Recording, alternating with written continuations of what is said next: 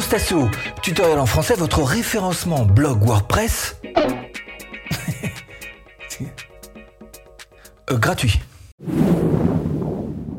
Bonjour, je m'appelle Stéphane et si vous cherchez à agréer votre business en ligne, bienvenue sur cette chaîne qui travaille à domicile.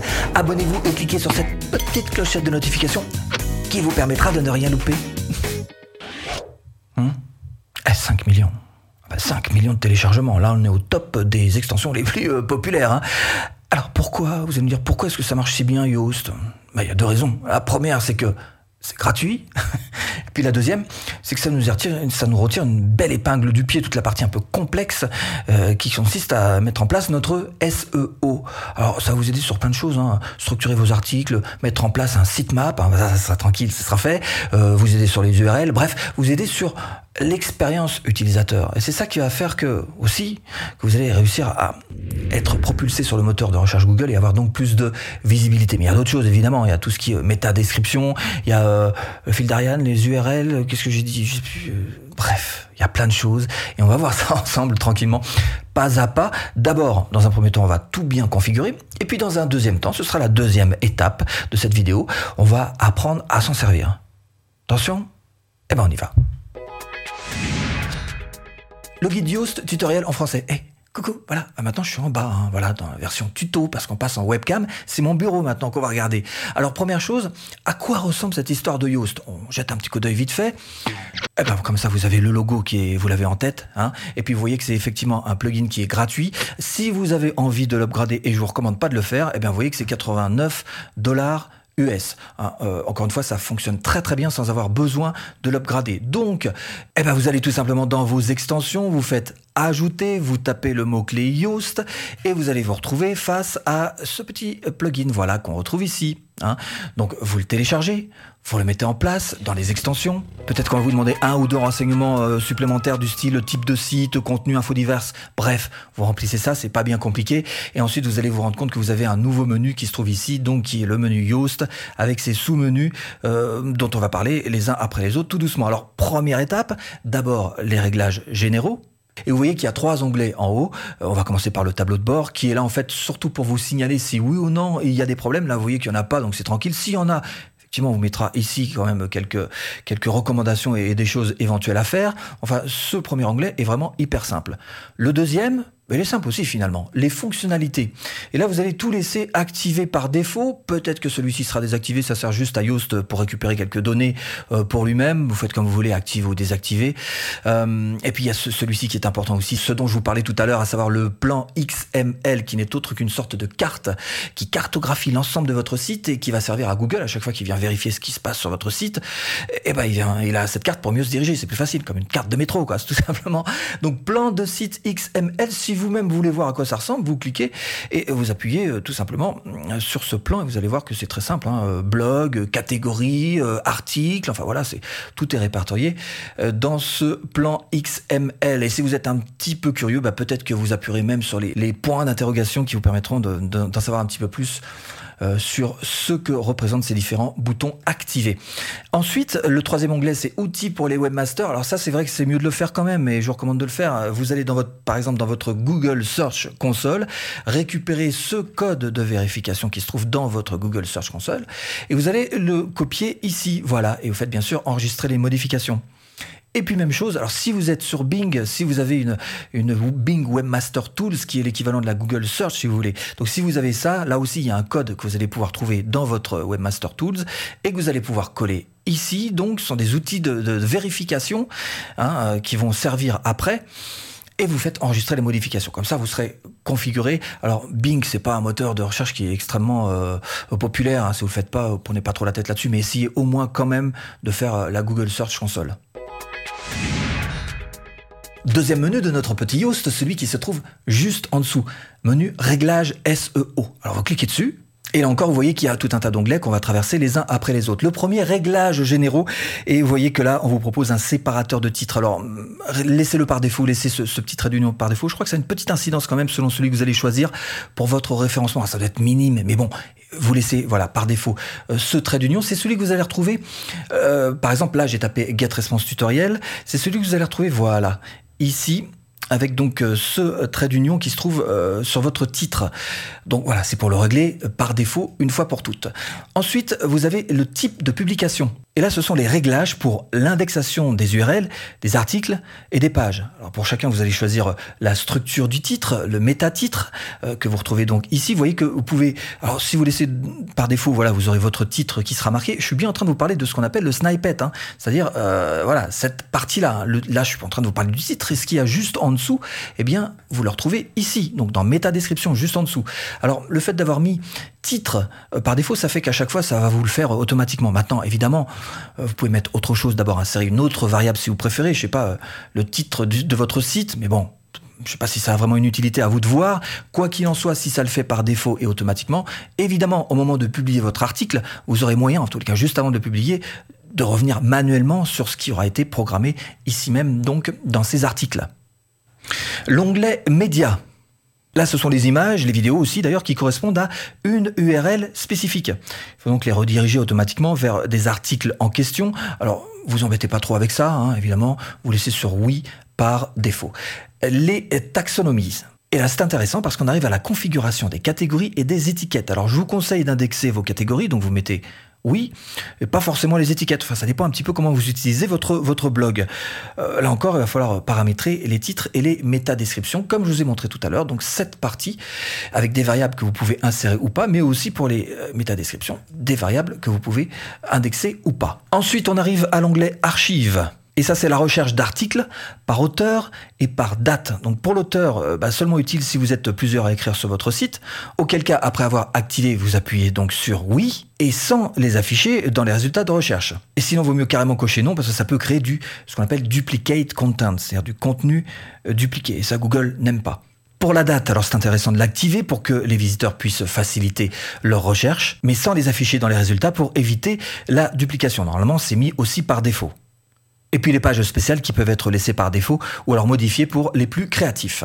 Notre fil d'Ariane, alors ça qu'est-ce que c'est? C'est tout simplement le chemin que parcourt le lecteur avant d'arriver sur la page qu'il est en train de lire. Par exemple, sur mon blog, vous voyez que là, vous avez ce fil d'Ariane en question et ça montre tout simplement que la personne qui est en train de lire cet article est dans la catégorie Créer votre blog, qui est dans la catégorie blog qui est euh, sur l'accueil donc de mon site. Et ça lui permet aussi de naviguer évidemment de remonter pourquoi pas s'il a envie de revenir euh, tout simplement à l'accueil du site eh ben il suffit d'appuyer sur accueil ici ça permet de voyager. Alors c'est aussi une bonne indication pour Google et ça vous permet d'avoir un petit plus encore pour votre référencement de votre blog Maintenant, c'est vrai qu'il euh, y a des thèmes aussi qui prennent ça en main. C'est ce qui se passe d'ailleurs pour mon propre thème. C'est la raison pour laquelle j'ai désactivé ce fil d'Ariane parce que c'est le thème qui gère ça. Donc, à vous de voir si c'est votre thème qui le gère ou pas.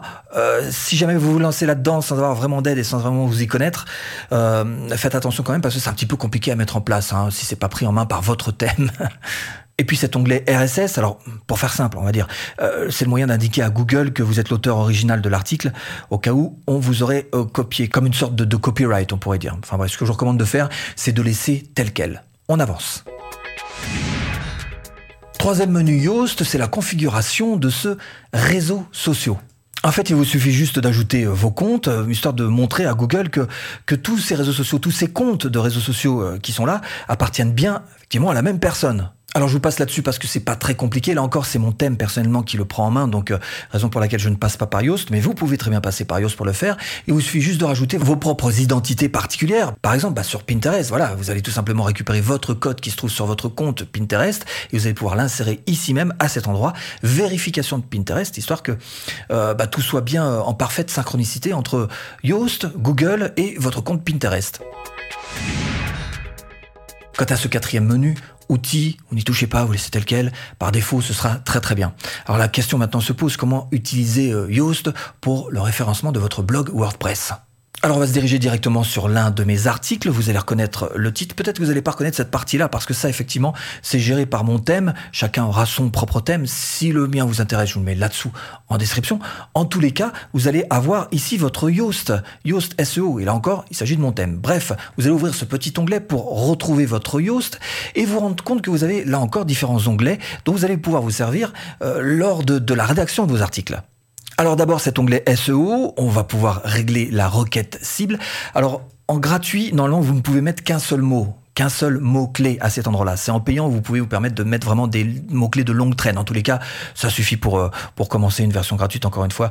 Donc vous mettez votre mot-clé ici, ça va lui permettre, lui, de faire tout un tas d'analyses et de savoir si ou non vous vous situez dans une bonne moyenne dans la manière dont vous avez rédigé votre article. Donc ensuite, vous avez l'aperçu Google. Vous voyez que là, on est sur résultat mobile. Ça, c'est ce qu'on voit depuis un smartphone, ce petit snippet dont je vous ai parlé tout à l'heure.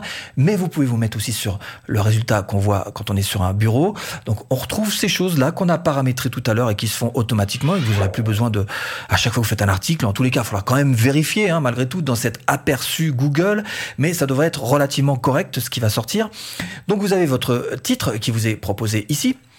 Euh, qui reprend tout simplement la partie que vous aurez écrit tout en haut. Hein. Voilà, il fait pas plus compliqué que ça. Ensuite, vous allez pouvoir ici mettre votre URL, le slug, la partie euh, de votre URL qui se trouve après votre nom de site. Et vous voyez qu'on peut le retrouver ici aussi. Hein. C'est exactement le même. Donc ça va faire ici en l'occurrence pour mon site, ça fera stéphanelacoste.com slash et donc cet article en particulier, vous voyez, qui ne reprend que les mots-clés de mon article en supprimant tous les le, la, les, des, etc., etc., en allant à l'essentiel sur les mots importants. La métadescription en elle-même, bon, ce sera à vous de voir ce que vous voulez euh, y écrire à l'intérieur. On pourrait considérer ça comme étant une genre de la partie publicitaire hein, de votre de votre article. Par exemple, quand vous êtes ici, vous voyez, qu'est-ce qui va faire que la personne ait envie de cliquer sur votre votre votre titre? Alors c'est le titre évidemment, mais c'est aussi la partie qui se trouve en dessous. Est-ce que vous allez y mettre dans votre snippet. Ok? Donc, cette partie-là, qui se trouve ici, va falloir faire en sorte de ne pas la faire trop longue. De toute façon, vous le saurez très vite parce que cette barre verte va devenir orange puis rouge. Donc ça vous indique aussi sur la longueur si vous êtes bien ou pas. Ensuite, on continue de descendre et on tombe sur l'analyse SEO. Et c'est là qu'il va falloir prendre un tout petit peu de recul par rapport à ce qui nous est dit. Parce que quelquefois, effectivement, là, vous voyez que j'ai des points rouges, mais c'est pas toujours, notamment pour la lisibilité, qui est l'autre onglet qui se trouve ici on est toujours dans l'anglais SO, qui n'est pas toujours exact. Donc c'est à vous de voir et de pondérer un petit peu ce qui est marqué là. L'intelligence artificielle n'est pas toujours plus pas, pas, plus que l'homme quelquefois.